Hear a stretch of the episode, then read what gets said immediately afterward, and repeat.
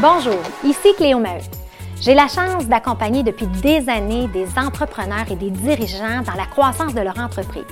Et j'ai été témoin d'une panoplie d'histoires incroyables et c'est pour ça que j'ai eu envie de créer la web série Histoire d'hypercroissance pour partager ces histoires-là et surtout de comprendre la différence qu'ils font dans la vie des gens.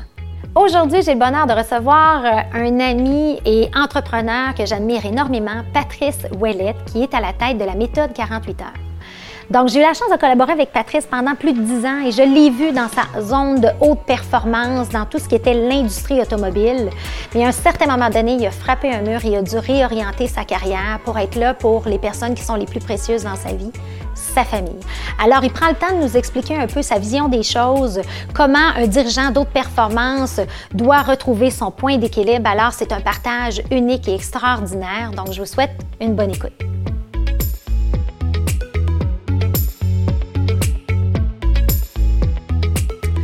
Ben, bonjour Patrice euh, Ouellet, bienvenue à ce podcast. Bonjour Cléo. super contente que tu sois ici, Patrice. On s'est connus. Euh, en fait, on a une belle histoire ensemble, toi et moi. C'est vrai. Hein? on aurait plusieurs choses à raconter, mais c'est ça, j'ai regardé mes notes ce matin et on s'est connus euh, il y a plus de dix ans. Euh, et euh, ben, on a toutes les deux, en fait, bien évolué, euh, chacun de notre côté dans nos carrières.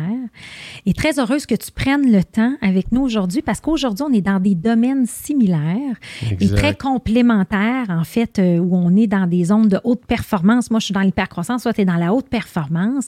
Alors, bienvenue. Merci Cléo. C'est drôle que tu mentionnes ça parce qu'en m'en venant ici sur la route, on n'a pas la chance d'en faire souvent d'ailleurs de la route hein, depuis deux ans. J'essayais de me faire un peu l'historique du moment où on s'était connus, puis j'ai été un peu euh, estomaqué d'entendre que ça faisait autant d'années. Je n'avais pas réalisé. Le temps passe tellement vite. Hein. C'est incroyable. C'est incroyable. Puis, mais tu sais, en même temps, c'est là que je pense que le temps passe vite, on grandit, on évolue. Oui. Puis c'est ça l'intention avec ce podcast-là, c'est de partager cette évolution-là pour pouvoir en inspirer d'autres. Alors, euh, mais avant de commencer, parce que tu as fait plusieurs podcasts, tu es très connu avec ta méthode 48 heures, et, mais rarement dans les podcasts, on entend parler de Patrice, ton histoire. Alors là, je vais entendre le parcours de Patrice. T'es né où? T'as grandi où? Qu'est-ce que tu as fait comme étude? Je veux, je veux te connaître.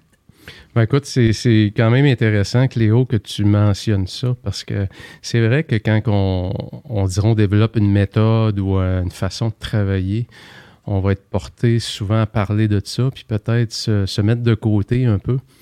Euh, puis écoute, j'ai été un peu surpris tout à l'heure quand j'ai appris qu'on a été né à Gagnonville. Oui. Puis j'ai grandi à Gagnonville jusqu'à 5 ans. D'ailleurs, j'en garde des souvenirs absolument mémorables. Euh, puisque mon père s'occupait à l'époque, travaillait pour la, Laurentienne Forest à l'époque, les protections des feux de forêt. Le souvenir que j'ai, qui est toujours présent dans mon esprit, c'est qu'on restait sur la base d'hydravion, sur le haut, puis il y avait une côte, grande côte, une montagne, puis je descendais à course voir les hydravions arriver. Ah, ça a comme développé très, très jeune en moi le goût du voyage, euh, de l'aventure. Lorsqu'on a déménagé par après à Bécomo, je disais toujours à ma mère, il y avait une forêt à l'arrière, puis je disais à ma mère que je partais faire le tour du monde. T'es-tu sérieux? Ouais. Ah oui. Puis euh, c'était très jeune, c'était très, très présent en moi, ce goût-là, ce goût de l'aventure, d'aller explorer. Euh, puis je regarde aujourd'hui avec le recul ma carrière. Ma carrière est ponctuée d'exploration à peu près aux 10 ans, de grandes explorations par grandes phases de 10 ans. Fait que j'ai grandi euh, sur la côte nord, né à Matane. Euh, comme bien des gens sur la rive sud euh, du bas du fleuve qui travaillaient sur la côte nord parce qu'il y avait quand même plus d'emplois là-bas à l'époque. Fait que grandi là-bas, fait mon, mon cégep à Bécomo. Puis après ça, comme bien des jeunes l'époque, puis même encore aujourd'hui, je pense, je me cherchais beaucoup. J'étais bon à l'école, fait qu'on me disait, Pat, faut aller dans les sciences, faut aller en génie. Je n'avais pas vraiment le goût d'y aller parce que j'étais un passionné de photographie. Puis euh, finalement, ben, j'ai succombé à la pression des parents. Quand on est bon à l'école, il faut aller accomplir quelque chose de grand euh, à, l'école aussi. Je pense que c'est un peu le rêve que nos parents accomplissaient à l'époque, puisque mes parents n'étaient pas nécessairement très éduqués. Donc, à travers leurs enfants, je pense qu'ils se réalisaient eux-mêmes. Fait que j'ai fait un an en génie à Chicoutimi. OK. En génie géologique. Donc, il était un peu euh, proche de la nature, encore Oui. une fois. Et puis, je me suis rendu compte très rapidement que c'était pas moi du tout. Fait que j'ai basculé complètement. Je suis allé dans l'autre extrême. Je suis allé faire un bac en psychologie. Ah oui. Ouais. OK. Puis après euh, environ un an et demi, euh, encore là, euh, le type se cherchait encore, le Patrice, qui n'avait pas encore trouvé son, son, Son X. espace à lui. Et puis, comme je te disais au début, j'ai toujours eu le goût de voyager. Fait que, et c'était l'époque, je ne sais pas si tu te souviens, Cléo, à l'époque, il y avait à Radio-Canada une émission qui s'appelait La course autour du monde. Ben oui. Il y en avait un d'ailleurs qui était très bon, qui était Mario Bonenfant. Je ne sais pas ce qu'il est devenu. OK. Puis il y avait une équipe de Suisse qui était très bon. J'écoutais ça, moi, puis je, je, je tripais, là, en bon québécois. là. Je me suis dit, il faut que je fasse ça. OK. Fait que j'ai appliqué, j'ai pas été accepté. Fait que je me suis dit, parfait, pas accepté, on va la faire pareil. Fait que je me suis organisé un voyage, j'ai trouvé des commanditaires, puis j'ai fait ma propre course autour du monde. Tu savais, t'avais quel âge à ce moment-là? J'avais 21 ans, euh, c'est ça.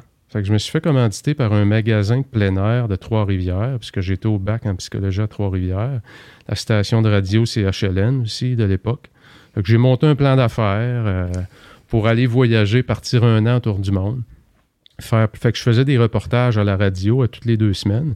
À l'époque, évidemment, euh, l'Internet n'existait pas. Puis euh, c'était l'époque du film argentique aussi, fait qu'on prenait des photos, on les envoyait par la poste.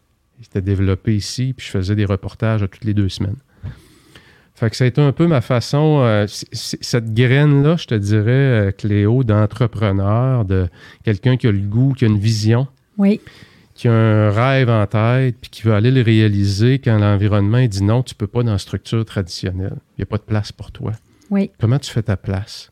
Exact. Et ça a vraiment été un moment pour moi, je regarde encore aujourd'hui avec le recul, c'est un moment euh, tournant. Écoute, j'ai vécu des choses absolument exceptionnelles, euh, dont un, entre autres, euh, euh, quand j'étais à Singapour, j'ai rencontré un Américain qui venait de l'Afrique du Sud, qui avait attrapé la malaria en Afrique.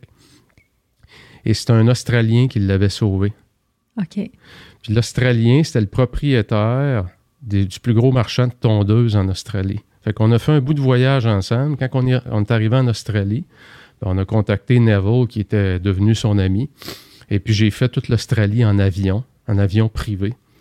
à cause de ce monsieur-là. à cause de ce monsieur-là, j'ai resté, écoute, j'ai vécu des choses absolument euh, exceptionnelles qui m'ont marqué. J'ai été pris dans un typhon en Malaisie, sur le toit d'une maison, dans les inondations. Euh, mes parents étaient certains que j'existais plus. Plus de communication. Puis ça devait être pas facile non plus. Je, me, je retourne à l'époque aussi, là, quand même. Là, Ouais. C'était pas commun là, de partir en voyage non, plus comme ça. Euh, tes parents, ils devaient être inquiets aussi, là, euh, j'imagine? Absolument, absolument. Puis écoute, je suis arrivé au Pakistan, Karachi, c'était euh, l'état de siège. On était euh, quatre Canadiens, deux Américains qui nous ont pris, nous ont mis dans une salle, euh, comme on dit en bon québécois, à poil. Euh, on était mis dans des petits hôtels, des petites pièces privées, trois jours avant que l'ambassade puisse venir nous voir. Écoute, quand tu as 21 ans, là, tu t'imagines que c'est la fin du monde. là. C'est Donc, ça. ça, ça l'a bâti beaucoup, euh, énormément ma résilience, la capacité à faire face à beaucoup d'insécurité. Euh, partir aussi avec un billet, parce que j'achetais mes billets à mesure, parce que j'étais prêt à faire face à... Selon, selon ce qui allait arriver, j'allais décider c'était quoi la prochaine étape. Fait que ça a été toute une école, sincèrement. Ça a mis vraiment euh, l'assise pour euh, ce qui s'en venait pour moi après. Exact. Ça a duré combien de temps, ce voyage-là? Euh, Dis-moi. Dix mois? OK. Ouais, ouais. Dix mois. Et là, quand tu reviens de dix mois, là, là est-ce que tu as poursuivi le bac? As-tu Ouais. tout terminé? Tout le monde me disait euh, écoute, Pat, tu retourneras plus jamais aux études. J'avais deux ans de fait. OK. Euh, il me restait un an pour avoir mon bac. Puis euh, cette aventure-là m'a vraiment fait réaliser le goût de la business. Quand j'étais en Nouvelle-Zélande, je faisais du pouce. Puis il nous arrive ple- plein de belles rencontres quand on voyage comme ça. Euh, J'étais dans l'île du Sud de la Nouvelle-Zélande, puis Bruce McIntyre, qui est le propriétaire d'une compagnie équivalente à North Face, c'est lui qui m'embarque. J'avais toujours mon petit drapeau canadien qui voyage toujours bien, hein, le drapeau canadien. Oui. Puis euh, finalement, euh, Moi, dans un de mes mandats que j'avais, l'équipe de plein, le magasin de plein air, c'était de le ramener à travers le monde des endroits ou du matériel que je voyais qui pourraient, eux autres, peut-être importer. Fait que quand je suis revenu, j'ai établi un contact avec les propriétaires. Ils sont en Europe, sont en Asie, mais ne sont pas en Amérique du Nord. Fait que je reviens avec ça. J'ai dit, écoute, faut t'appeler ce gars-là, c'est le propriétaire. Ça n'en est jamais occupé. Fait que te faire une histoire courte. Je rappelle Bruce. J'ai dit, Bruce, écoute, j'ai pas de réponse du propriétaire, mais moi, je pourrais être ton distributeur. Fait que j'ai parti euh, ma première business comme ça, où j'ai terminé mon bac et puis j'ai parti ma business. Je suis retourné plusieurs fois en Nouvelle-Zélande, fait plein d'expéditions avec l'équipe là-bas. quand même, c'était quand même un gros. Euh, c'est une compagnie qui existe toujours d'ailleurs, qui font du matériel de très très haut de gamme. OK. Mais à l'époque, début fin des années 80, début des années 90, le marché du haut de gamme dans le plein air n'était pas aussi développé qu'aujourd'hui. Exact. Mais ça, ça m'a donné vraiment la piqûre de la business et c'est là que je suis allé faire mon MBA par après. OK. MBA. Fait que là, finalement, compléter les études, puis tu as même complété les MBA et tout. Et là, et là, écoute, là, j'ai hâte de voir la transition parce que moi, je te connais avec 25 euh, ans d'expérience dans l'industrie automobile. Oui, oui, oui. Qu'est-ce qui s'est passé, le MBA à l'industrie automobile? Euh, c'est pendant, le, pendant le MBA. J'ai toujours eu un peu comme comme bien des gens, je pense, tu sais, la passion des voitures, ça a toujours été présent. Hein. Les voitures de sport, comme bien des gens. Puis, euh, en faisant mon MBA, euh, la première business que j'avais parti, ça n'avait pas, pas vraiment levé. J'ai investi quand même beaucoup. Puis, euh, je te dirais que Léo, là, que je vois beaucoup ça, moi, je regarde la, la, la, psychologie, puis les affaires. Les affaires, j'ai comme trouvé mon espace à moi entre les deux.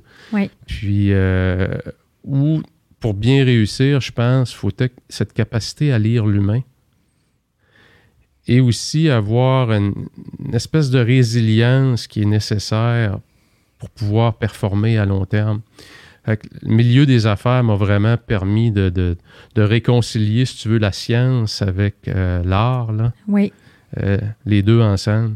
Fait que euh, je te dirais, l'automobile, euh, un, peu, comme ça, sans dire par hasard, passion de l'automobile, c'était un marché où tout était à faire, tout était à construire. Fait que j'ai commencé, écoute, j'ai commencé le bas de l'échelle à vendre des autos en terminant ma dernière euh, année de MBA.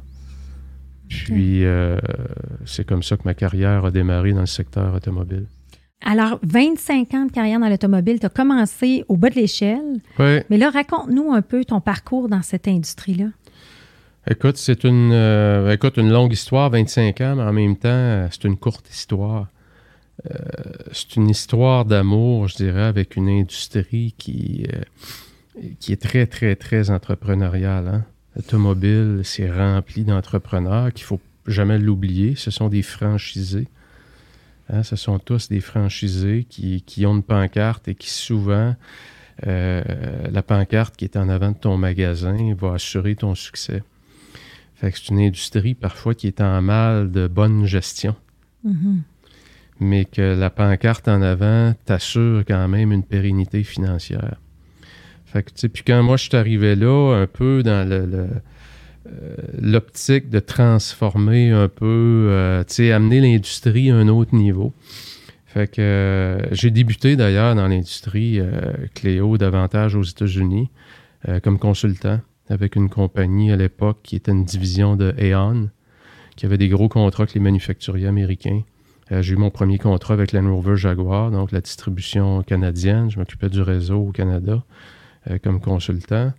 Euh, après ça, je suis tombé avec American Honda, avec BMW aux États-Unis également. Et c'est par après que j'ai fait mon entrée ici, disons, plus locale, quand j'ai vécu mon épisode en 2005. Où... Raconte-nous ton épisode, parce que là, tu as eu, tu sais, puis comme n'importe quel entrepreneur ou personne de carrière, à un certain moment donné, on se rend au bout du rouleau, il y a quelque chose qui arrive, puis toi, c'est vraiment à ce moment-là hein, qui est arrivé. Oui, euh, oui. Écoute, quand on est, euh, je dis toujours, moi, les, entrepreneurs, euh, on est des grands déséquilibrés. Hein? on est très intense en général, puis euh, l'intensité nous apporte du succès, mais l'intensité aussi nous apporte... Il y a d'autres choses qui viennent avec ça. Et on perd notre calibration parce que moi, je crois pas beaucoup, Cléo, à l'équilibre. Euh, je dis souvent aux gens, je pense pas que ça existe quand tu es entrepreneur, l'équilibre. Mais est-ce que tu peux mieux te calibrer? Oui. Euh, parce que si tu veux avoir du succès, c'est pas vrai que tu peux travailler juste 25 heures semaine. Il va falloir que tu mettes du temps. Euh, c'est nécessaire d'investir de ton temps, de se donner. Mais en même temps, si tu sais pas te calibrer comme il faut, tu vas frapper un mur à un moment donné. Euh, moi, en 2005, c'est un peu ce qui est arrivé. Ma carrière, écoute, allait super bien aux États-Unis. Euh, euh, j'avais comme une, je te dirais, je dirais pas une habileté naturelle, mais je rentrais dans une concession, puis je pouvais rapidement, quand j'avais les états financiers au préalable, mon pif me disait tout de suite où regarder, quoi voir, puis je pouvais voir rapidement qu'est-ce qui fonctionnait pas. Fait que ça m'a amené à avoir un gros impact rapidement sur les opérations. Ce qui fait que je me suis fait un nom très, très rapidement. Je suis devenu en demande. Tu peux t'imaginer, quand tu travailles aux États-Unis, ta conjointe demeure à Québec, trois jeunes enfants. 2005, euh, euh, Andrew avait un an, Olivia avait trois ans, Alex quatre ans. Euh, les trois enfants étaient encore un peu aux couches. En 2005, on avait décidé en début d'année qu'on se mariait en septembre. Les finances, évidemment, allaient super bien. J'étais au-delà de mes objectifs et qu'on avait décidé aussi qu'on s'achetait notre maison de rêve. Fait qu'il fallait vendre la maison. Fallait préparer le déménagement en septembre. Fallait préparer le mariage en septembre. Et moi, j'étais où? J'étais partout, sauf à la maison. Je m'occupais de quoi? Je m'occupais de ma carrière.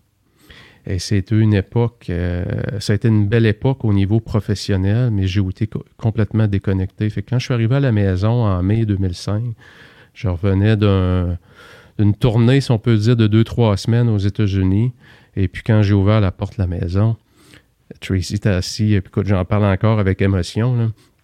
Tracy était assis dans, les marches euh, de la maison, restait dans un split à l'époque.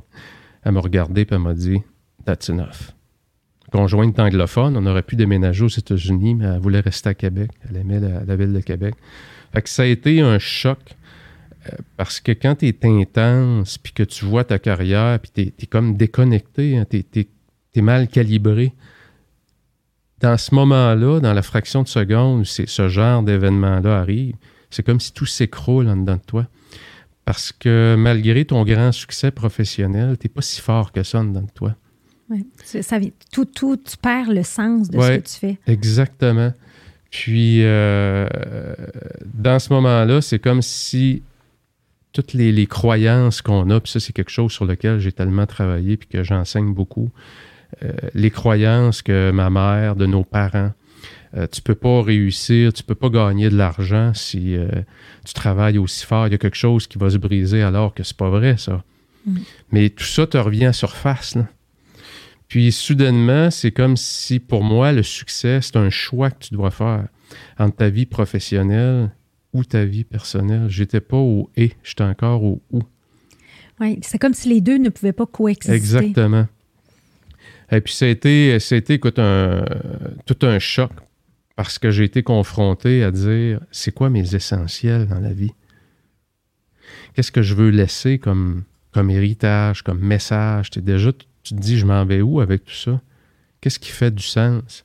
Et puis ça m'a amené à prendre d'autres décisions. De un, à répondre à la question, bon, euh, c'est pas vrai que je vais laisser ma conjointe, c'est pas vrai qu'on va, on va finir là. Puis je me souviens très bien que Léo, ce soir-là, euh, j'ai couché au sol comme un, comme un invité. tu t'en rappelles longtemps. Je m'en souviens. Tu sais, quand tu es dans ta maison, mais tu vas coucher au sol comme la visite, là, c'est parce que là, il y a quelque chose, tu es allé trop loin dans ta vie. Ouais. Puis euh, le matin, je me suis levé, je suis remonté en haut, euh, j'étais voir Tracy. Puis je te dirais que ça a été un peu la naissance de ce que j'appelle aujourd'hui la méthode 48 heures. C'était la naissance de dire est-ce qu'on peut atteindre ses objectifs professionnels et réussir sa vie personnelle? Puis en faisant ça, inspirer les autres. Fait que ça a été un peu, je te dirais, depuis 2005 jusqu'à aujourd'hui, euh, puis c'est encore in process, comme on dit. Là. Oui. Mais j'ai vraiment travaillé très, très fort euh, à essayer. Et c'est de même que j'ai développé l'équipe aussi.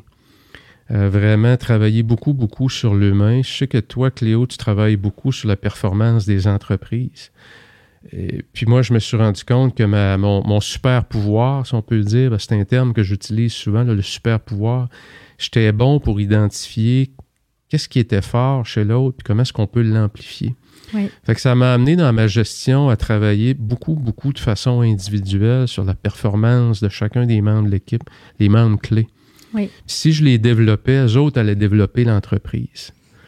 Fait que euh, c'est un peu de cette façon-là que j'ai euh, j'ai essayé de garder l'équipe mieux équilibrée parce que l'automobile, c'est un milieu où on peut se brûler. Hein les heures de travail sont, énormes. Ça a changé beaucoup. Aujourd'hui, c'est plus la même chose, mais il n'y a pas si longtemps, si on recule juste avant la COVID seulement, euh, ça rouvre à 7 heures, ça ferme à 9 heures le soir, parfois à 10 heures. Fait qu'il y a beaucoup, beaucoup de gens qui vont, comme on dit, qui vont se faire des bons salaires dans cette industrie-là, mais qui vont aussi euh, passer à travers euh, deux, trois divorces, des relations brisées, des, des problèmes de consommation, euh, tout ce que ça implique d'être déséquilibré. Déséquilibré. Et c'est là, j'imagine aussi, suite à cet événement-là, que tu as quitté la consultation puis que tu es allé travailler pour le groupe Toyotoshi, non? Ça a été exactement, ça a été un cheminement, je te dirais, une transition d'un an et demi. Ça a été une grosse négociation avec Tracy parce que tu te lèves pas un matin pour tout laisser ce que tu as bâti. Donc, euh, doucement, puis écoute, je suis rentré... Euh, Fin 2006, il y avait deux gros concessionnaires à Québec dont le, fondateur est décédé. Et c'était Anne à l'époque qui était euh, propriétaire par défaut puisqu'elle était euh, la succession. Et puis je suis rentré dans, cette, euh, dans cet environnement-là qui, a été, qui vendu pas longtemps après, un an après. Fait que j'ai été dans un environnement où il y avait beaucoup, beaucoup d'émotions dans l'air, beaucoup de changements. Et puis, euh, je me suis ramassé en l'espace d'un an et demi à la tête d'une entreprise, d'un d'investisseurs japonais, avec une culture différente, avec une approche différente, euh, dans une industrie qui évolue pas très vite. Fait que ça a été, euh, ça a été toute une aventure. Je pense que c'est là, pas longtemps après, Cléo, que j'ai fait appel un peu à, tes services, puis qu'on a travaillé ensemble aussi pendant, pendant plusieurs années. Ça a été, euh, non, non, ça a été un beau parcours, travailler avec, euh, avec Absolument. Oui. Moi, je me rappellerai toujours, mais c'est ça que je me rappelais. ma, ma, première expérience, moi, dans l'industrie automobile, je m'en rappelle. Écoute, tu sors d'une retraite à Sakakomi avec ta gang. Toi, tu étais intéressé par tout, tu sais, on le voit par ton parcours, tu étais intéressé par toutes les méthodes de performance. Moi, j'arrive avec ma méthodologie.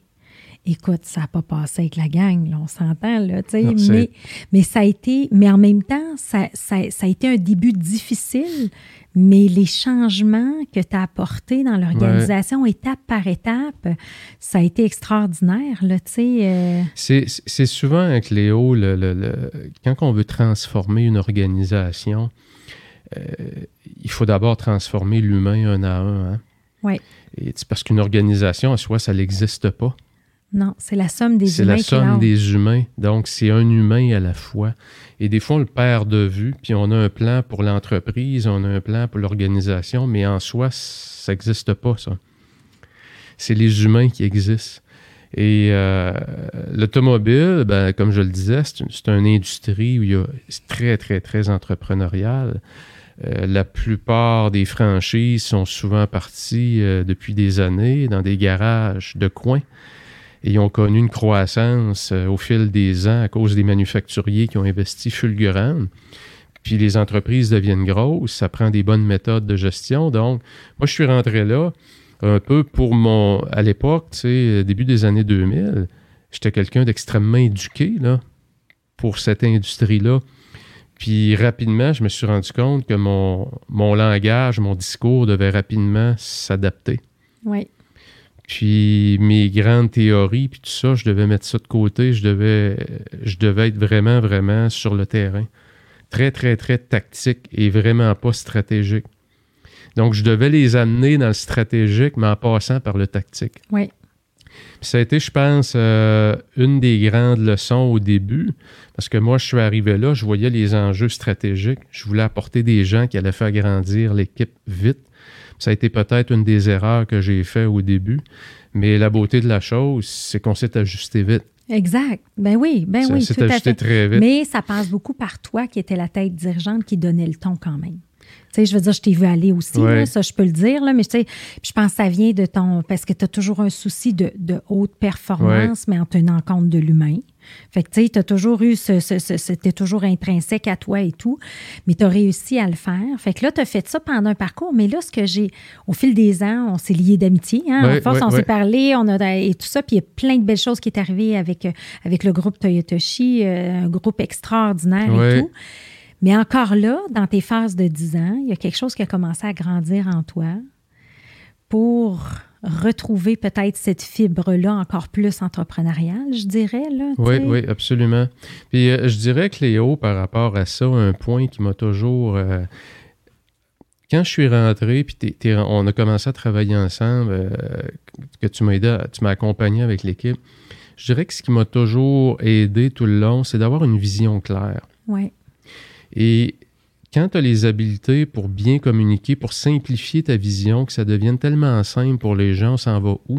C'est quoi la définition de quoi ça va avoir l'air dans trois ans?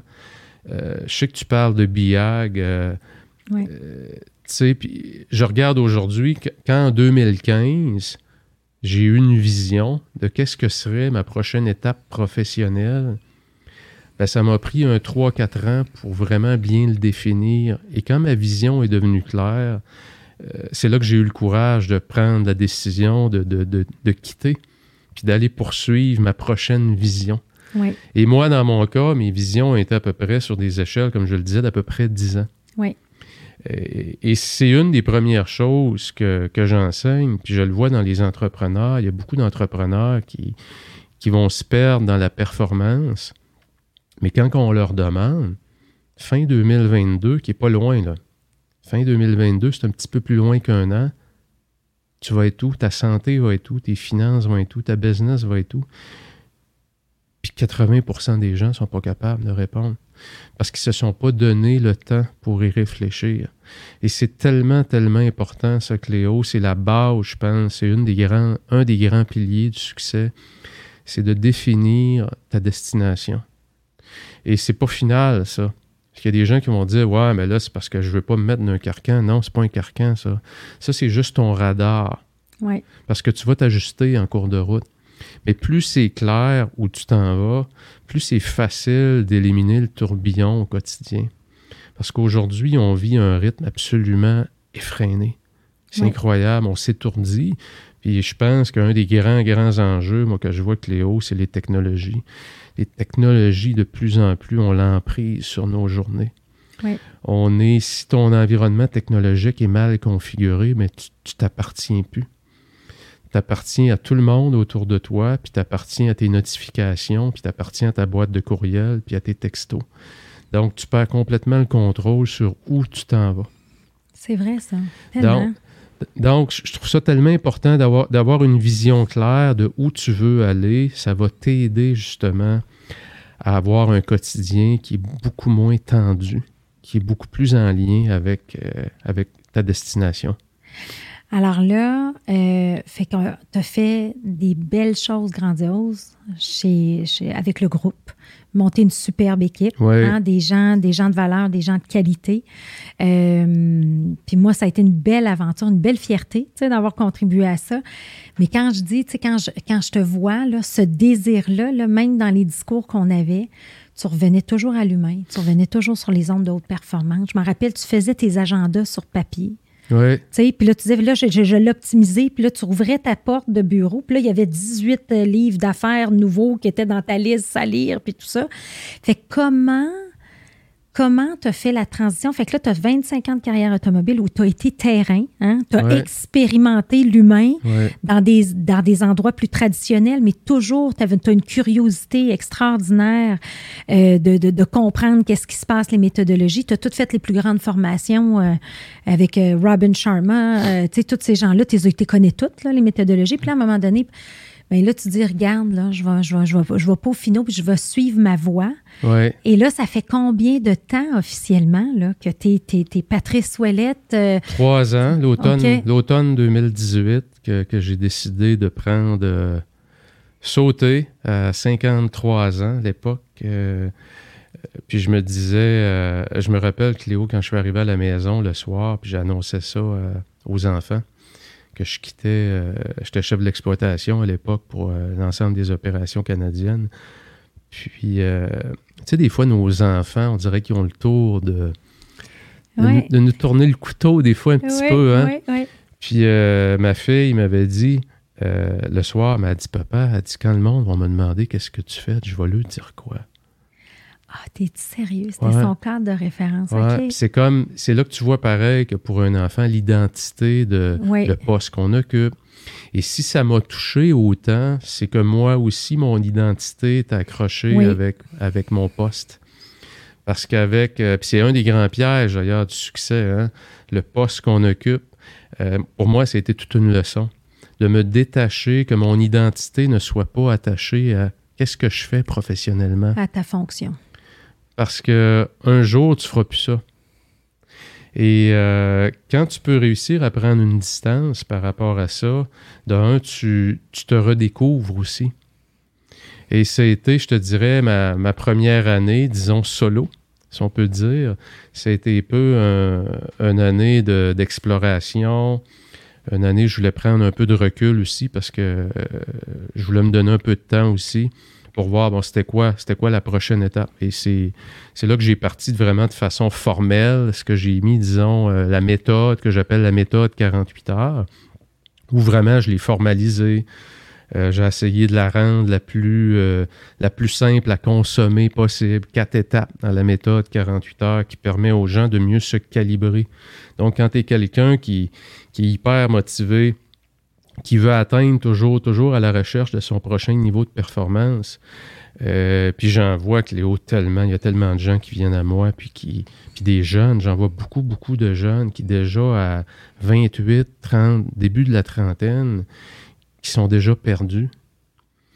Euh, quand il y a une composante de vente et quand tu atteins tes résultats jeunes, c'est tellement un ingrédient qui te crée de l'adrénaline et qui te donne la soif d'aller au prochain niveau, que tu perds tout, tu perds tous tes repères, tu perds ta santé, euh, tu veux juste avoir ta prochaine shot d'adrénaline.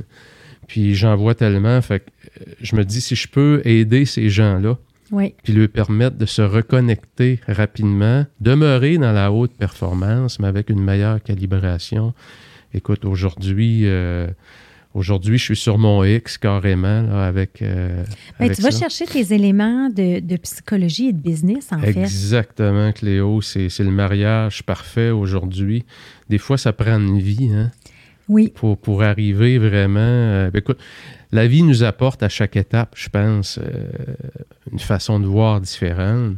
Tu sais, moi, je suis bien depuis, on dirait que le quand on arrive proche de la cinquantaine, pour moi, la prise de conscience, ça a été euh, cette histoire-là, il y a une fin à cette histoire-là.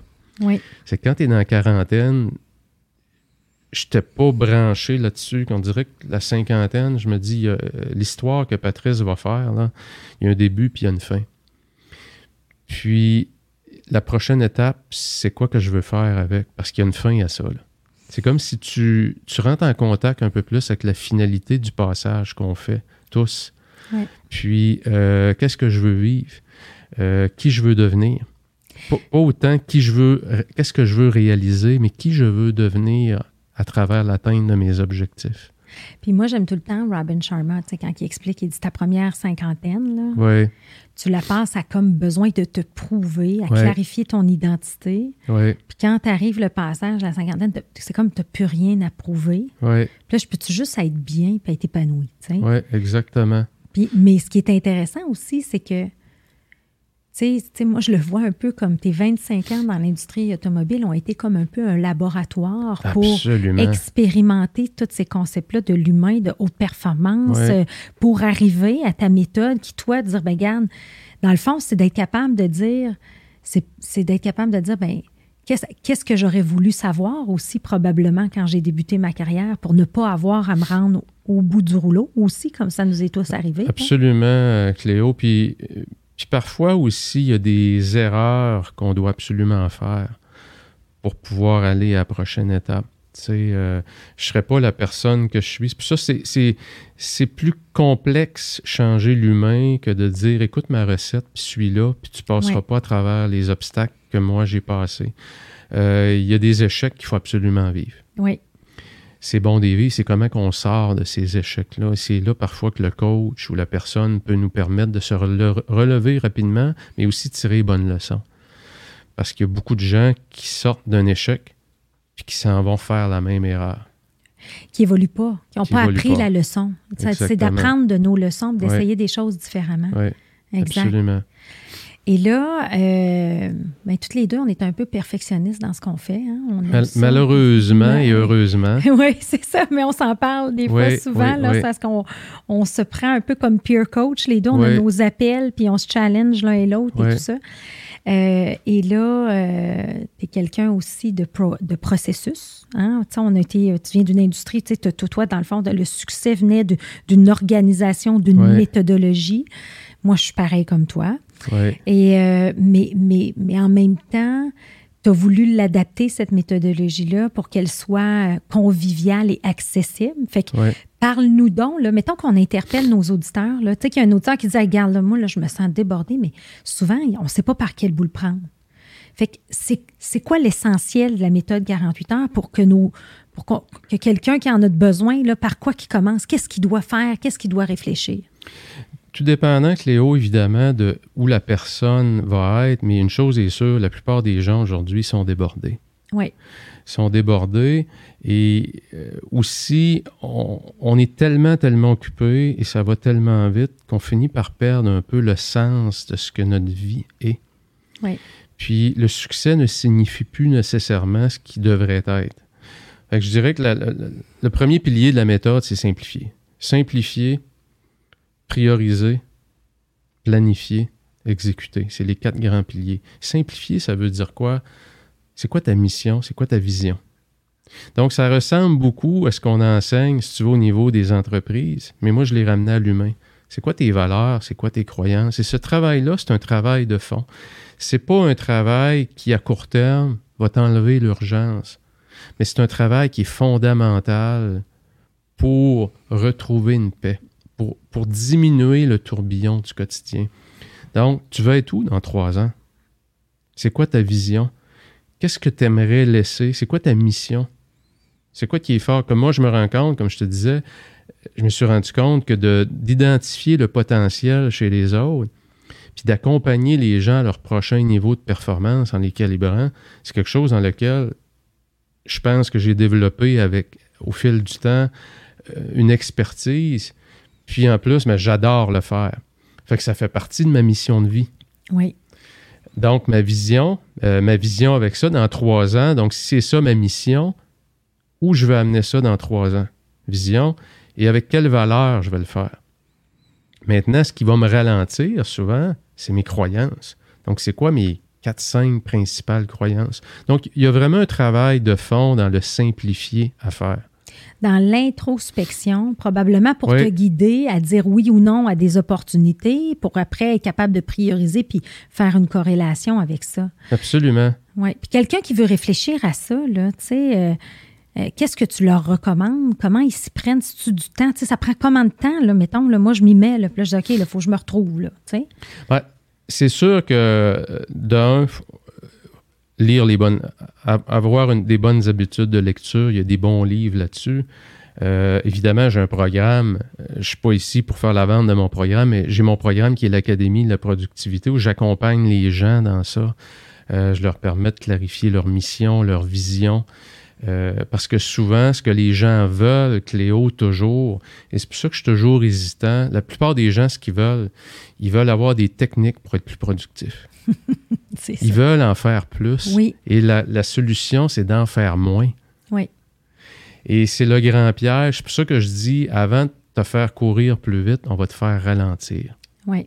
Et si on veut te faire ralentir, il ben, va falloir que tu t'arrêtes puis tu fasses un travail d'introspection. Ce travail-là, là, il va être super payant. Mm. Parce que tu ne l'as jamais fait dans ta vie ben c'est ça que je partais pour dire. Il y a très peu de gens qui vont le faire. Exactement. Puis il y a des gens aussi, le, déséquilibre aussi, des fois, tu vas avoir des gens qui vont dire Ah, je médite. Oui. C'est très, très bon là, de méditer, là. Mais si tu médites 20 minutes puis tu es dans un espace de pleine conscience, mais qu'après tu rembarques dans ta folie journalière, Exact. Tu n'es pas plus avancé non plus. Absolument C'est là qu'il y a une espèce de dilemme. de- Oui. De, les gens sont comme perdus. Il faut que je médite. Je n'ai pas le temps de méditer. Hop là, là, ils essayent. Mais en même temps, non. Essaye de te comprendre, toi, tes valeurs. Dans le fond, définis ton ADN à toi. Trouve tes propres mots. Absolument, Cléo. Puis, tu sais, moi, moi, je travaille beaucoup, beaucoup à ce que j'appelle, moi, les sprints de travail. hein. Euh, donc, je travaille beaucoup en intensité, euh, un peu sur la méthode, c'est le principe de la- des entraînements Tabata, où on va vraiment à très, très haute intensité, puis euh, pour prendre des repos très courts, haute intensité. Donc, ça rend les journées beaucoup plus productives. Donc, comment est-ce que je peux, sur quoi je vais travailler en intensité? C'est quoi mes enjeux? C'est c'est quoi les objectifs que je vais choisir? Donc, pour pouvoir construire des journées où je suis beaucoup moins à la course. Oui. Tu sais, fait que de, de bien définir sa vision, sa mission, ses valeurs, ses croyances, ce travail-là d'introspection qui, en passant, pour la plupart des gens, c'est plate faire ça. Oui. Non seulement, mais c'est dur faire ça. Parce que je vois beaucoup de gens qui sont devant une feuille de papier puis qui sont pas capables de rien écrire. Donc, il faut aussi, idéalement, c'est tellement, tellement payant. là, je le vois, la transformation chez les gens, Cléo, c'est tellement payant faire cet exercice-là. Parce que quand tu mets le doigt sur où tu veux aller, qu'est-ce que tu veux réaliser avec ta vie, c'est tellement puissant. Il n'y a rien de plus puissant que ça. Tout le reste va s'attacher, va se greffer à ça. Tes décisions, tu vas diminuer le tourbillon, tu vas de la facilité à dire non à plein de choses. Tu vas aller à tes essentiels. Ta vie va avoir beaucoup plus de sens et surtout, tu vas être beaucoup plus performant. C'est ça, en bout de ligne. Mais c'est comme, mais c'est comme, en fait, moi, la façon dont je le vois, c'est la, la pérennité de quelqu'un qui va être dans sa zone de haute performance. Si tu n'es pas capable d'arrêter le tourbillon, tu ne pourras pas la maintenir dans le temps. Non. Mais si tu dis, ben garde, prends, prends, prends un pas de recul, puis tu vas avancer plus efficacement dans la joie personnelle et l'épanouissement, là, Oui. tu sais, là, ben, là, ça vaut la peine. Mais c'est dur d'amener les gens dans cette zone-là, là, tu sais. euh, Absolument. Puis les gens, Cléo, qui ne l'ont jamais fait, puis qui font l'exercice, aussi, ça lui développe une habileté importante quand tu veux rester dans ta zone de haute performance.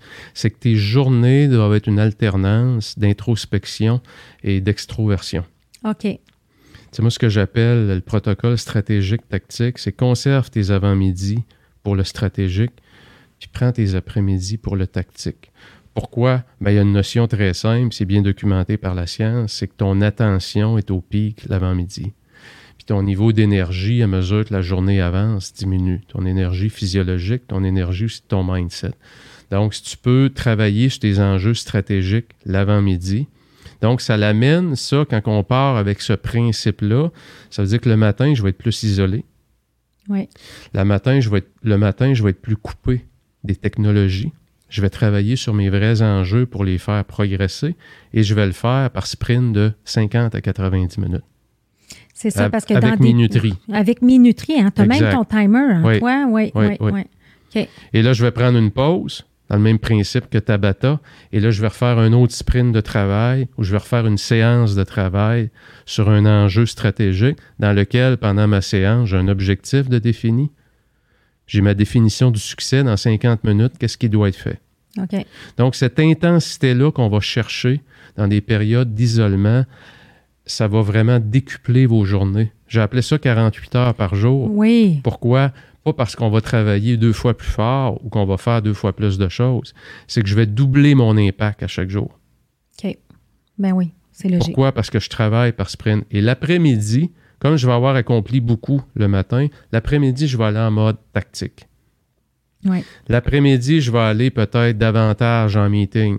Je vois tellement de gens que leur avant-midi sont ponctués de meetings et qui sortent de là pour aller partir pour le repas du midi, puis sont déjà abrutis. Alors qu'ils ont- ils sont brûlés et ils ont utilisé les heures les plus payantes de la journée pour faire des choses qui génèrent très, très peu de valeur. Donc, le concept même, la réflexion, parce que pour arriver à faire ça, d'un, il faut que tu aies fait une réflexion le matin. Donc, quand tu fais ta grande réflexion, le mission, vision, valeur, croyance, là, ce temps de recul-là, d'introspection que tu fais, qui va peut-être te prendre une couple de mois, arriver à quelque chose qui fait du sens pour toi, mais cette habilité-là à prendre du recul, à s'arrêter, à réfléchir, mais cette micro-réflexion-là, tu vas le faire à tous les jours le matin. Tu vas commencer ta journée pour voir, visualiser à 5 heures, 6 heures, c'est quoi le succès de ma journée? Il faut, que ça soit très clair, ta destination de ta journée à court terme. Et quand ça, c'est bien préparé, tu pars dans ton avant-midi stratégique, dans ton après-midi tactique, et tu vas avoir un succès dans ta journée. Donc, le matin, tu es toujours en réflexion. OK. Quand je dis le matin, ça veut dire il faut que ta journée soit préparée. Oui. Il faut que tu aies un 15-20 minutes pour réfléchir à quoi va ressembler ta journée. Est-ce que ma journée est alignée avec ma semaine? Est-ce que j'ai trois, est-ce que j'ai trois enjeux cette semaine que je veux accomplir? Ce que j'appelle, moi, le principe du top 3. Oui. As-tu un top 3 quotidien, hebdomadaire, mensuel? Tu ne devrais pas commencer un mois, Cléo, personne ne devrait commencer un mois sans se demander le premier jour du mois, c'est quoi mes trois enjeux qui doivent progresser ce mois-ci? Et c'est quoi la définition du progrès? Mm-hmm. Parce que progresser, c'est une chose, mais de définir clairement, encore une fois, la vision. Le 31, le 30 novembre, qu'est-ce qui doit arriver dans mes trois grands enjeux? Qu'est-ce qui va faire que je vais pouvoir dire victoire?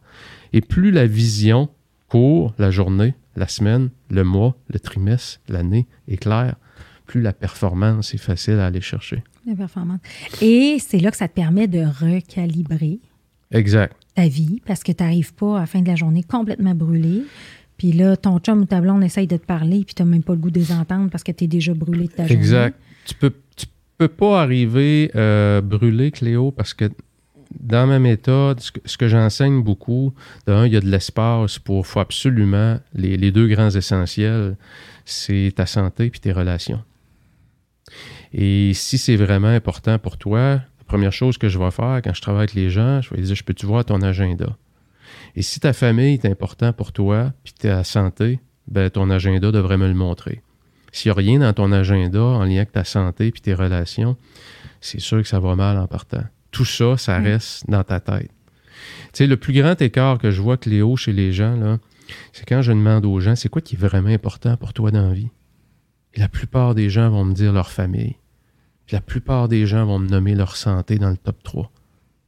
Mais c'est pas ça du tout qu'ils vivent. Non. Pas ça du tout, mais pourtant, c'est ce qu'ils disent. Et c'est pas pour rien qu'on dit en anglais common sense is not always common business. C'est sûr que c'est important, ça. Puis tout le monde va être d'accord. Mais dans la vraie vie, il y a peu de gens qui le vivent. Il y a peu de gens qui sont capables de systématiser des actions Oui. de qualité puis intégrer Oui. ça à leur agenda pour avoir du temps de qualité Ouais. avec la famille. Et, et c'est un peu ça hein, qui, est, qui est dur des fois à comprendre. L'humain, prendre soin de ses relations, prendre soin de sa santé, il y a tout de quoi de plus? Pas besoin d'enseigner ça à personne, là. Un- Oui, mais en même temps. Mais la vraie vie, c'est que il y a très peu de gens qui sont capables de bien le faire. Et si tu t'arrêtes pas de façon intentionnelle pour planifier ce temps-là avec ceux qui te sont chers. Tu sais, moi, ça m'a amené, Cléo, à développer ce que j'ai appelé les moments VIP avec mes enfants. Pourquoi? Parce que comme je voulais atteindre, j'avais, j'étais très ambitieux, puis je voulais atteindre des grands objectifs professionnels, ça l'impliquait, comme je le disais, du temps. Fallait que je m'investisse. Mais en même temps, je me suis dit, si je mise tout là-dessus, ils sauront jamais c'est qui le père. Ouais, c'est ça. Fait que je me suis dit, encore une fois, je vais miser sur l'intensité. L'intensité, c'est quoi? C'est de créer des moments VIP avec chacun de mes enfants. Et ces moments-là, tu pourrais demander à mes enfants, ils vont tous les compter. Parce qu'ils s'en souviennent. Pourquoi? Parce que j'y ai mis beaucoup d'intensité. J'allais les chercher à l'école, je les amenais dîner dans le restaurant de leur choix. C'était le roi ou la reine du moment.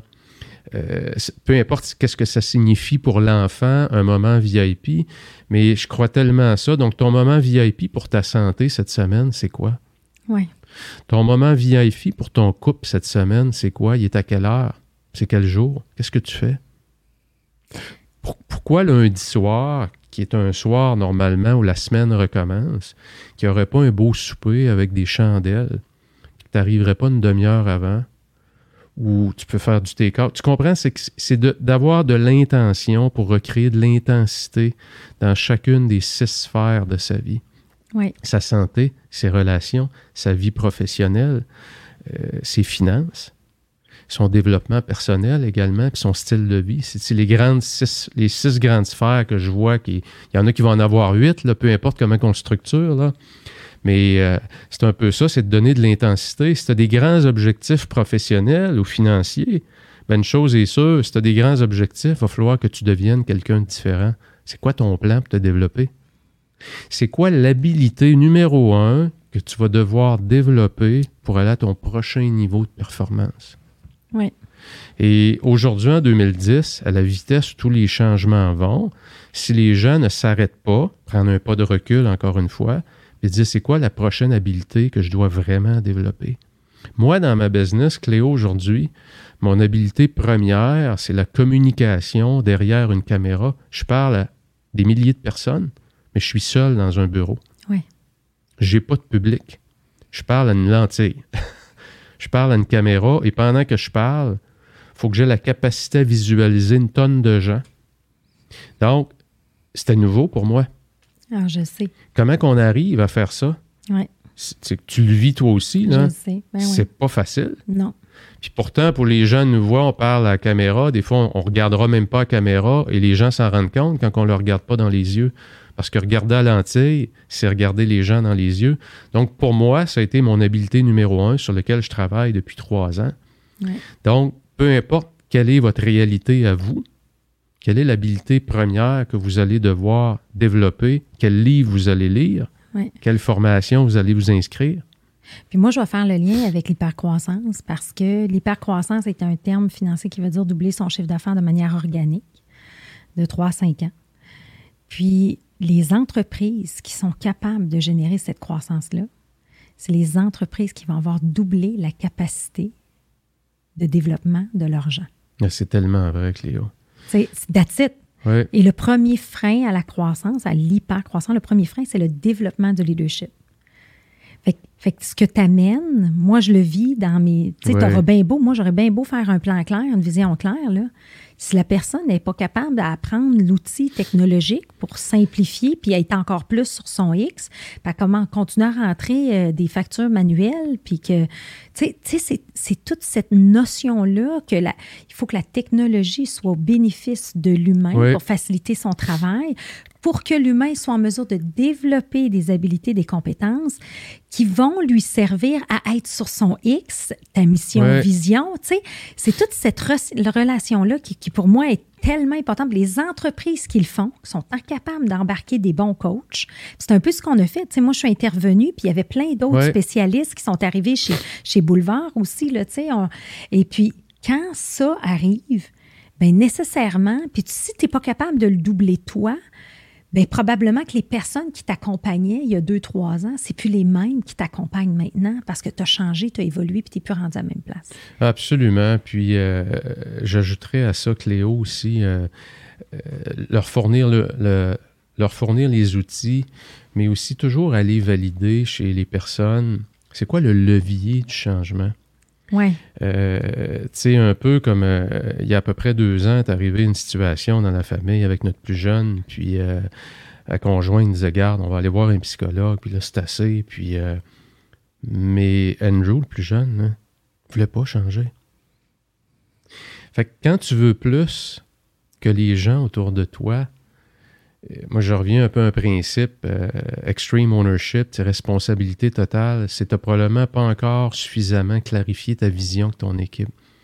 S'il y a des gens qui veulent pas changer, ou bien ils n'ont pas le désir, ou bien ils n'ont pas compris pourquoi.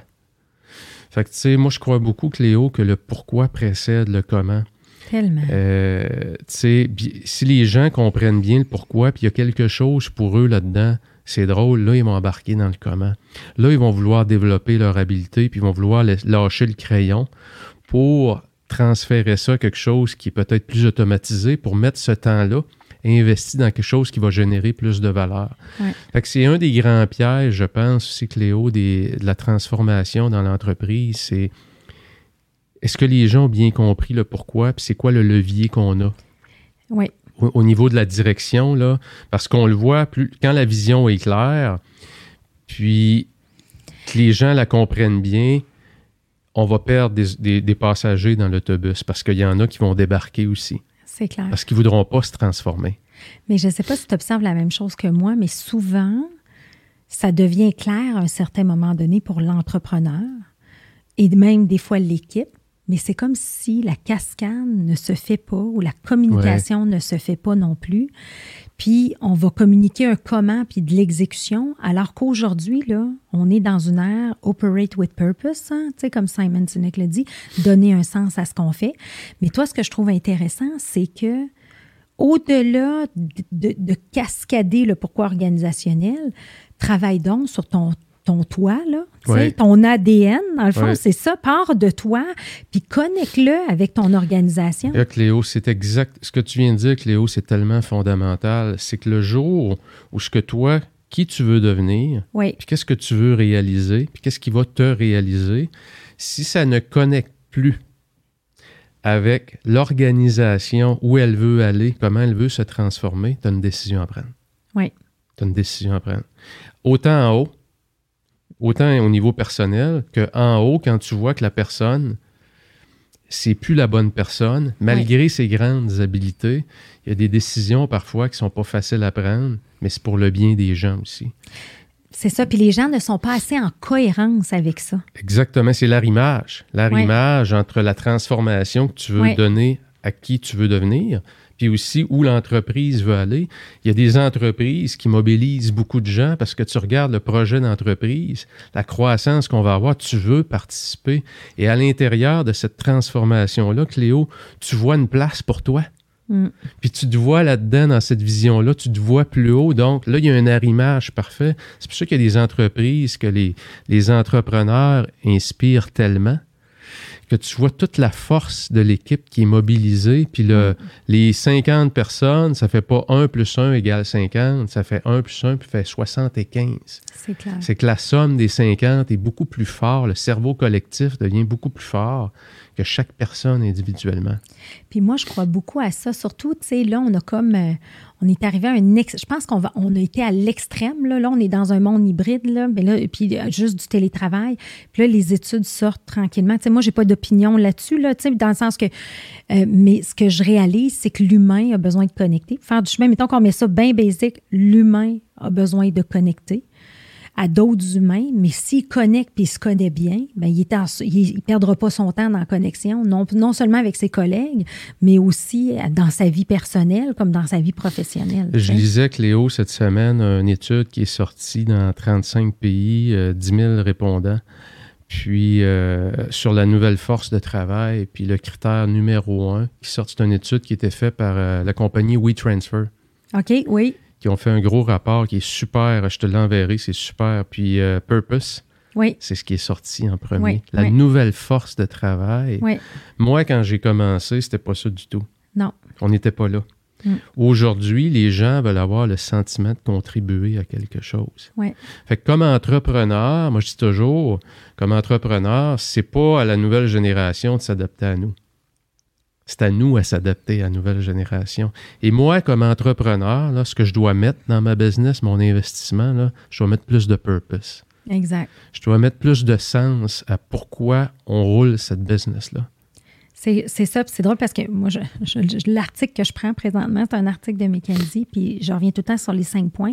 C'est les cinq priorités des PDG dans la nouvelle normalité. Operate with purpose, donc opérer avec une raison d'être. Le deuxième, c'est cultiver le talent. Oui. Le troisième, c'est transformer en cloud, donc utilise les technologies pour transformer ton organisation. Euh, press the need for speed, donc, assure-toi l'agilité organisationnelle parce que des fois, tu peux opérer with purpose, puis il y a comme une grosse vague, là, tu sais. Le dernier, juste pour ceux qui veulent, le dernier, c'est euh, d'avoir une culture de sustainability, donc de développement durable. Fait que ça, c'est les cinq points. Mais quand tu regardes ça, là, les deux premiers, là, cultiver le talent, puis opérer avec, avec purpose, mais il faut quand même le combiner avec de l'agilité. Puis c'est là que je viens rejoindre ton point de zone de haute performance. Parce qu'il y a comme une vague à un moment donné de table de ping-pong, de ci, de ça, de tu sais. Puis là, on fait le purpose, purpose. Ouais, mais en même temps, les gens, puis toi, c'est quelque chose que tu as toujours été très bon parce que tu as toujours été capable d'amener les gens au prochain niveau de performance mais en connectant, en leur donnant un sens. Oui. moi, c'est les deux éléments que je trouve qui sont comme. C'est ça que j'aime de ta méthode, en fait. Tu es capable de dire, ben, gars, ça part de toi, oui. mais après ça, mets-le dans un élément, ça va te donner de quoi, puis tu vas avoir du fun à le faire. Tu sais. Absolument. C'est ça, c'est, ça que moi, je pense qu'on oublie, c'est soit tout un ou tout l'autre. C'est comme si ces deux-là ne peuvent pas co- habiter, là, coexister. Non, puis quand les gens, Cléo, euh, embarquent bien dans, une méthode comme ça, euh, ta préparation du matin est complètement différente. Et euh, écoute, moi, quand je regarde ce que j'enseigne, quand tu pars un matin, c'est inspiré beaucoup des grands athlètes. Les grands athlètes, ils font quoi le matin? Ils ont toutes des routines. Oui. et d'ailleurs, je viens de dire le mot routine, puis je dis aux gens de jamais l'utiliser, parce que je parle beaucoup plus de rituel. Oui. Pourquoi? Parce que le mot routine, souvent une connotation négative. Moi, je déteste la routine. Les gens vont souvent dire ça. Un rituel, c'est quoi? C'est une séquence d'événements qui va t'amener à un autre niveau d'énergie. Donc, comment tu pars tes journées? Fait que quand les gens sont sur leur X et qu'en plus, jumelé à ça, donc ils ont un grand sens de ce qu'ils font au quotidien, apportent une grande contribution, puis qu'ils vont jumeler à ça des techniques très, très tactiques, très, très terrain pour être beaucoup plus performants, les deux ensemble, ça fait vraiment, vraiment quelque chose de hyper, hyper performant. C'est ça, exactement. Oh mon Dieu, on pourrait en parler pendant des heures. Oui, hein? On oui, se oui, connaît, on se connaît. Fait que si les gens veulent en apprendre plus sur la méthode, c'est quoi le meilleur moyen de te rejoindre? J'ai mon site cléo48heuresparjour.com. OK. Euh, mon académie est là. Euh, je suis facile à rejoindre, très connecté. Euh, par période d'intensité. Déconnecté aussi. très déconnecté. Bien, ah, bien, déconnecté et bien connecté. Oui, exact. Ah, j'aime ça, j'aime ça. Puis, y a-t-il un sujet que tu aurais voulu qu'on parle aujourd'hui que j'ai pas parlé, que j'aurais dû te poser comme question? Non, peut-être un livre, Cléo, que je conseille toujours aux gens. Puis, euh, c'est un auteur qui a contribué avec Jim Collins, qui est Morton Hansen. Et quand ils ont fait le livre, le deuxième livre de Jim Collins, qui était, je crois, Great by Choice, oui. Morton Hanson, c'est lui qui a contribué avec euh, Jim Collins. Puis dans ce livre-là, il donnait les grands critères des entreprises. Qu'est-ce qui fait les entreprises championnes? Puis Morton Hanson, ben lui, s'est dit, si on parle des entreprises championnes, pourquoi qu'on n'irait pas étudier les individus qui performent le mieux? Le livre s'appelle Great at Work. OK. Et sur la performance individuelle de l'humain, c'est probablement un des meilleurs, euh, un des meilleurs livres. De un, c'est un travail académique. Donc, c'est appuyé sur la science, la dernière recherche. Great at Work de Morton Hanson. C'est toujours aux gens, lisez ce livre-là. C'est exceptionnel comme, euh, comme vitamine pour. Comme euh, vitamine.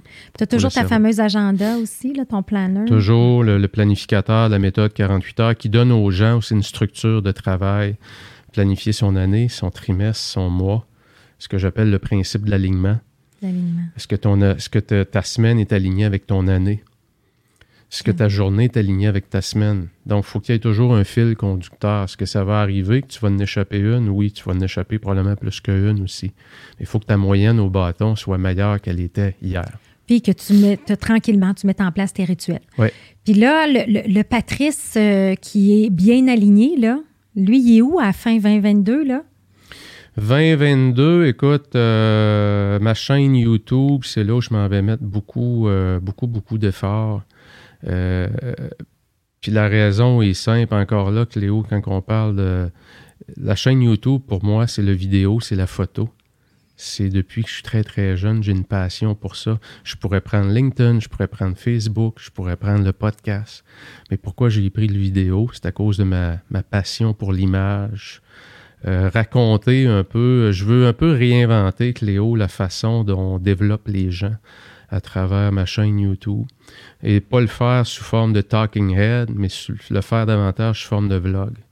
Fait que ça fait euh, ah. six mois que je travaille sur le projet, puis euh, début, début 2022, on va lancer quelque chose de nouveau qui va être dans le style vlog un peu, mais self-help. Ah, j'aime ça. Intéressant, intéressant. Fait que là, tu recombines tes passions de, de jeunesse, tout ça. Puis, ah, mon Dieu. Toujours, hein, chaque année, revenir, c'est quoi qui va faire que mon année prochaine, je vais être encore plus sur mon X et que je vais pouvoir contribuer davantage.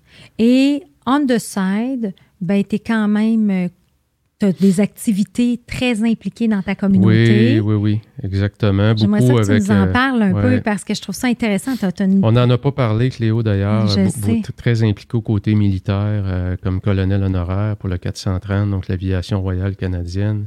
Et je dis toujours, quand on a la discipline du militaire avec la créativité de l'entrepreneur, puis qu'on mélange ces deux ingrédients-là ensemble, ça fait normalement quelque chose de très, très, très... Euh, ça fait un beau cocktail Molotov, pour faire de jeu de mots. Là. Mais ça m'a amené depuis 2017 que mon mandat a été renouvelé jusqu'en 2000, euh, fin 2023. Et puis ça m'amène à vivre, écoute, des super belles expériences du côté militaire, euh, toute la logistique, la préparation, les missions, comment est-ce qu'on se déploie, comment on se prépare, une montée en puissance. Euh, c'est incroyable comment est-ce qu'on fait ça au niveau militaire, une montée en puissance, comment est-ce qu'on se prépare pour une mission. Et il y a tellement d'analogies, euh, Cléo. D'ailleurs, c'est, je me dis, il faut que j'écrive un livre là-dessus. Ben oui. Entre comment est-ce qu'on fait sa montée en puissance comme entrepreneur. Oui. Tu comprends comment est-ce qu'on arrive à amener l'équipe au niveau où là, là, je suis prêt à déployer? Oui. Là, je suis en mission. Il y a une séquence, il y a une, comme une cascade d'événements qui doivent arriver. Les militaires sont spécialistes dans ça. Et l'armée canadienne particulièrement, parmi toutes les armées sur la planète, les gens disent parfois on manque d'équipement. Je peux vous dire qu'au niveau logistique, préparation, on est parmi l'élite de la planète. L'élite de la planète. Oui. Bon. Fait que là, la vision trois ans, c'est de voir ton livre. Voir mon livre, continuer ce mandat-là qui est quand même euh, très exigeant, m'impliquer évidemment sur différents conseils d'administration aussi. Oui, euh, puis euh, la famille, la famille qui vient de subir une grande transformation puisque les trois enfants sont, partis, dans les deux derniers mois du nid familial. Wow. Fait que on est toujours en, en changement, bouleversement, transformation. Hein? Oui. Mais en tout cas, tout ça pour dire, j'aurais pu parler des heures et des heures, comment on s'entend bien. Merci beaucoup, Merci, Patrice. Cléo. C'est vraiment un privilège euh, d'être ici avec toi. Euh, tu es un peu un modèle, Cléo, je pense, pour beaucoup, beaucoup de gens. Là. Des fois, on s'en rend pas compte quand on avance, mais tu es une femme hyper inspirante. Euh, puis je regarde, écoute, ce qu'on a ce qu'on a passé à travers ensemble, comment ça a commencé, comment tu as repris le contrôle du bateau chapeau. Euh, tu as vraiment une vie vraiment inspirante qui continue. Eh ben merci à toi. OK, merci.